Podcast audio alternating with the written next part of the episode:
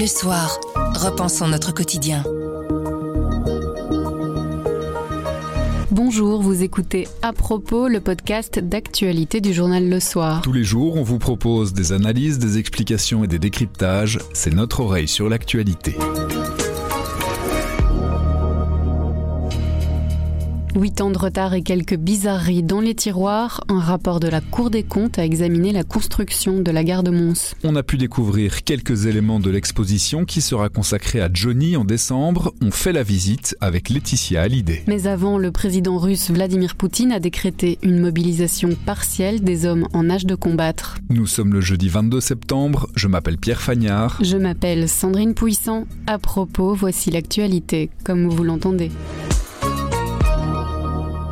Vladimir Poutine a décrété une mobilisation partielle des hommes en âge de combattre pour renforcer l'armée qui combat en Ukraine. Cela concerne 300 000 réservistes. Une annonce qui intervient alors que le chef du Kremlin subit une contre-offensive en Ukraine.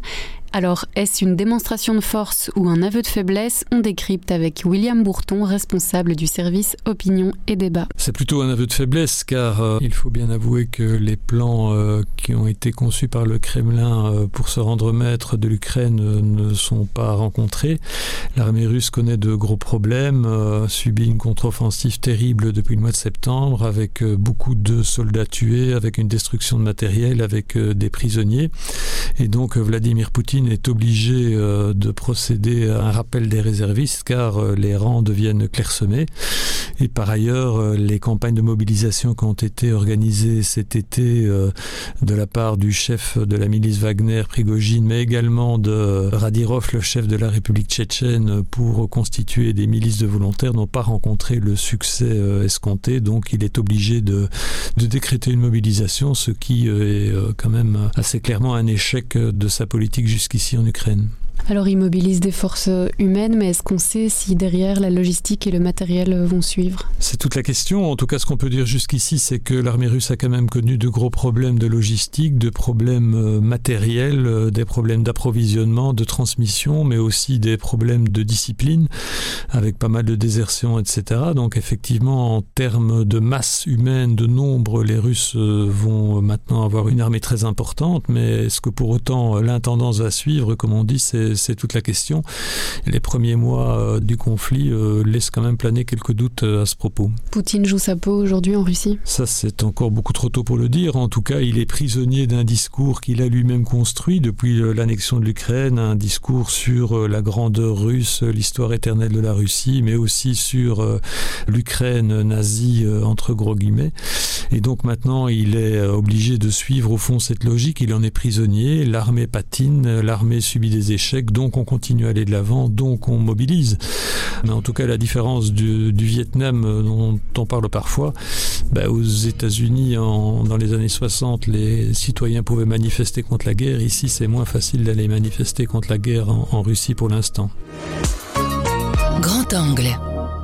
L'architecte espagnol Santiago Calatrava n'aurait pas dû construire la gare de Mons. C'est en tout cas l'avis de la Cour des comptes. Elle publie un rapport qui épingle les travers du dossier, un concours d'architecture hors des clous, un budget mal estimé, l'absence de suivi, des archives et des documents qui manquent.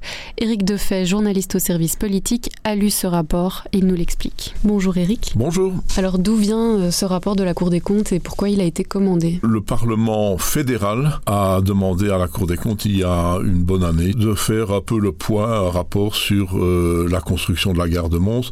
C'est un dossier qui fait polémique depuis des années, euh, notamment à cause de l'ampleur du projet et surtout des retards qui se sont accumulés. Enfin bon voilà.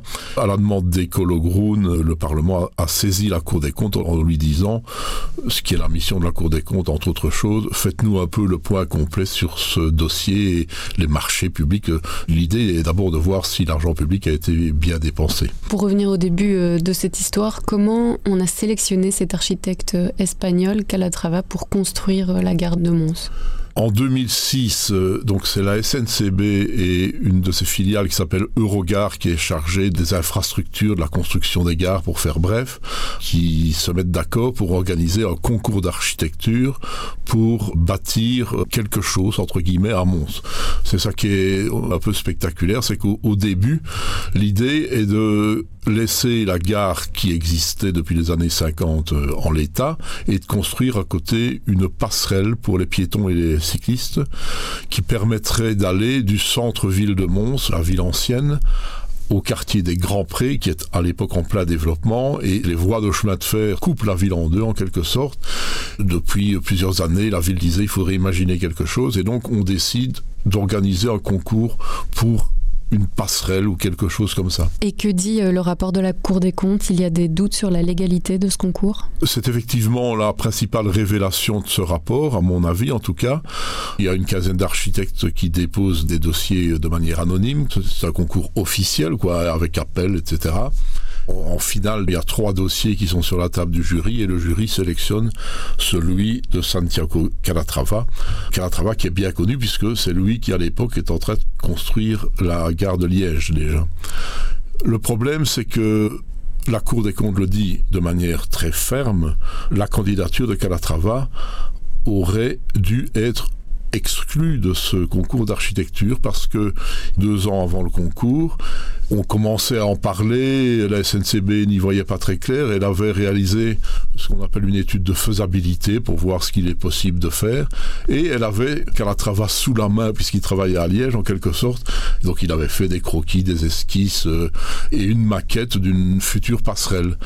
Euh, il a déposé ses croquis, ses esquisses et cette euh, maquette sur la table du jury de manière anonyme, sauf que tout le monde a bien vu, ne serait-ce qu'à son style et au fait qu'il avait déjà travaillé auparavant dans l'étude de faisabilité que c'était Calatrava. Donc, on ne le saura jamais vraiment, mais je crois que la plupart des membres du jury qui avaient trois candidatures sous les yeux, trois dossiers, sont, sont dit, bah, tu ça c'est Calatrava. Un appel d'offres doit rester anonyme pour être ah bah valable. c'est le principe de ces concours d'architecture. Il y a plein de concours d'architecture tout le temps pour des grands dossiers d'infrastructure, des bâtiments publics, etc. Mais le principe, c'est l'anonymat absolu, parce que sinon, euh, il y a des risques de favoritisme, etc. Quoi. Le jury aurait dû dire, non, ce monsieur-là, alors elle s'appuie, la Cour des comptes, sur des textes légaux qui expliquent ça, a déjà travaillé pour la gare de Mons lors de l'étude de faisabilité, même s'il travaille gratuitement. Il a déjà fait les esquisses, il a déjà fait des maquettes, etc. Il a une longueur d'avance sur les autres candidats. En plus de ça, il a eu des informations que les autres candidats n'ont pas eu, qui a une sorte de deux poids deux mesures, et donc il ne peut pas participer au concours. Le fait est qu'il a participé au concours jusqu'au bout et qu'il l'a remporté. L'autre chose qui cloche, c'est que le concours portait sur une passerelle et qu'on se retrouve finalement avec toute une gare. On a travaillé pendant le concours pour une passerelle au-dessus de la gare, avec le maintien de la gare existante, et puis la SNCB, euh, prise par une sorte de folie des grandeurs, je ne sais pas, s'est dit, le projet a évolué dans les années 2008-2010, c'était plus une passerelle, on en allait faire une gare passerelle. Pour finir, on va faire une gare multimodale, ce qui est une très bonne chose. Donc les, bus rentrent dans la gare, on descend de son bus, on prend son train, quoi. Donc c'est super. Mais le projet pour lequel un concours d'architecture a été organisé en 2006 n'est absolument plus le projet qui sort de terre pour le moment, enfin quand je dis qu'il sort de terre, il, est en voie d'achèvement. Il aurait fallu faire un nouveau concours La Cour des comptes dit, selon nous, là aussi elle s'appuie sur une jurisprudence de la Cour européenne de justice, il aurait fallu refaire un deuxième concours. Et la SNCB Eurocard dit, euh, on en a discuté entre nous, enfin quand je dis discuté entre nous, ils ont consulté des experts, des juristes, etc. Et on a estimé que c'est vrai que le projet avait évolué, mais que c'était en quelque sorte dans la continuité. Quoi. Donc euh, l'idée c'était toujours de de passer au-dessus des voies de chemin de fer. Et donc, on n'allait pas organiser un deuxième concours. C'était tout arrêter, repartir, ce qui est un peu comique quand on y pense, dans des retards de chantier. Les retards de chantier, ils se comptent en années, évidemment. Est-ce qu'on peut parler de mauvaise gestion dans ce dossier? Ce qui apparaît dans le rapport de la Cour des comptes, c'est presque entre 130 et 140 pages. C'est quand même un document très, très important. Il ne relève pas d'erreurs de marché public truqués, de scandales financiers, etc. L'impression générale qu'on a en lisant, c'est écrit à, plusieurs reprises, c'est que il y a une sorte de, j'emploie l'expression, de laisser aller ou de nonchalance autour de ce dossier, pas ou peu de, planning précis pour les chantiers, pas ou peu de documents que, la Cour des comptes peut retrouver sur les budgets, les estimations, etc. Des ministres qui manifestement successifs, hein, il faut dire, on remonte aux années 2000 qui ne sont pas vraiment intéressés à l'affaire, qui c'est plus un problème de gouvernance générale à mon avis qu'un problème de scandale financier. Est-ce qu'on peut dire que le budget du projet a dérapé? La gare a coûté beaucoup plus cher que prévu. Il faut toujours faire attention quand on parle de ces chiffres-là parce que certains comparent l'estimation initiale pour la passerelle de 60 millions d'euros et on est maintenant autour de 300 millions. Donc on pourrait dire ça a coûté 5 fois plus. Bon, c'est pas vrai. L'estimation de base pour la gare multimodale c'était 220 millions et on est autour effectivement de 290 300 millions d'euros. On compare pas le prix d'une passerelle et d'une ben gare. Oui, ça. On ne peut pas comparer des pommes et des poires en quelque sorte. Hein. Le budget est passé de 220 millions à grosso modo à petit 300 millions. Bon, c'est une augmentation d'une trentaine de pourcents. Euh, c'est pas normal, mais voilà. Et il faut dire aussi euh, que la décharge de la SNCB et de Regard, c'est qu'ils ont été confrontés à des faillites d'entreprises, dont l'entreprise italienne Cordioli, qui avait en charge la charpente métallique, donc le toit de la gare, qui est l'élément le plus gigantesque. Ils sont tombés en faillite. Euh, la SNCB n'a jamais reçu la charpente. Une histoire invraisemblable qui explique des retards et puis l'obligation de passer d'autres marchés, des coûts qui augmentent, etc. Donc tout n'est pas à charge de la SNCB en l'occurrence. Ce n'est pas la folie des grandeurs qui a fait tout déraper. Là, je parle aussi un peu en tant que montois. Euh, moi, la folie des grandeurs, c'est, je pense que ça va être un bâtiment magnifique, mais je crains qu'il soit un peu euh, démesuré par rapport au tissu urbain montois. Quoi. Mais enfin voilà, euh, on va pas la démolir maintenant. Merci Eric. Merci. 10 000 personnes ont défilé hier matin dans Bruxelles, une action menée par les principaux syndicats du pays avec en sous-titre La crise des prix de l'énergie et le pouvoir d'achat. Baptiste Gillot s'est rendu parmi les manifestants. Geler les prix, pas les gens, c'est ce qu'on peut lire sur les ballons de la FGTB. Ce mercredi, à la place de la monnaie, plusieurs syndicats se sont regroupés avec un but commun, faire entendre leurs revendications. Eugénie Lodo, représentante du syndicat CGSLB. Vous savez, les salaires en Belgique, euh, l'augmentation des salaires, elle est, euh, elle est soumise à la marge. Et la marge, euh, elle est contraignante. Et nous, on veut libérer les salaires. Donc dans les entreprises où il y a du profit, on veut que ce profit puisse bénéficier aux travailleurs également. Quand vous savez qu'une entreprise comme Engie fait des milliards de bénéfices, mais qu'à côté de ça, rien ne revient aux travailleurs, c'est pas normal. Pour rappel, le Front commun syndical a rassemblé près de 80 000 personnes dans les rues de Bruxelles le 20 juin, notamment pour l'augmentation du pouvoir d'achat. Aujourd'hui, les manifestants estiment ne pas avoir été assez entendus et certains n'hésitent pas à le faire savoir. Les, les politiciens se réveillent, qu'ils arrêtent de rouler dans leurs grosses voitures et qu'ils pensent euh, un peu à nous. Quoi.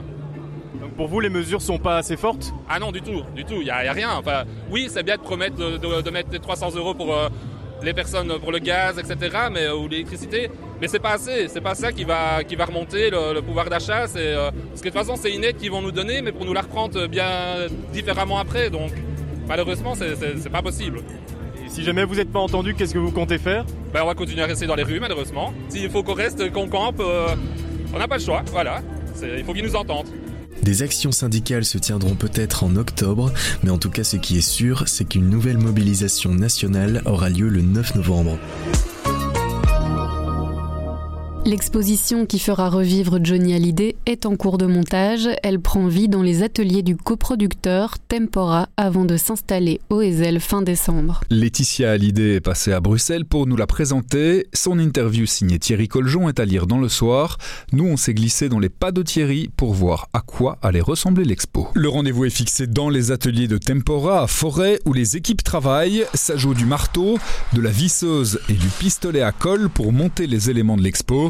L'idée, c'est un grand voyage, comme l'explique Laetitia Hallyday un voyage dans son histoire, dans sa vie, autour de toutes les facettes de sa vie. On va découvrir aussi euh, pas que l'artiste, mais l'homme passionné qu'il était, et puis sa carrière artistique du début de la naissance à Saint-Barth, à son départ. C'est un voyage en dans toute sa vie. L'expo proposera notamment de découvrir en un coup d'œil des lieux symboliques, le studio d'Europe 1 où était enregistrée l'émission Salut les copains, ou la chambre d'ado de Johnny. François Henrard, directeur des projets chez Tempora. Et donc dans cette chambre où il a vécu adolescent. Et c'est également les tout débuts de Johnny, là où il commence à devenir une vedette et il découvre le showbiz comme ça. Et on voit ben, ses passions d'adolescent, on voit ses propres albums qu'il accrochait au mur, mais aussi toutes les stars qu'il aimait, que ce soit Elvis ou que ce soit euh, Brigitte Bardot. Et un peu de désordre aussi, comme euh, tout ado peut avoir. C'est fidèle à ce à quoi ressemblait la chambre de Johnny ou c'est une réinterprétation aujourd'hui de ce à quoi aurait pu ressembler cette chambre?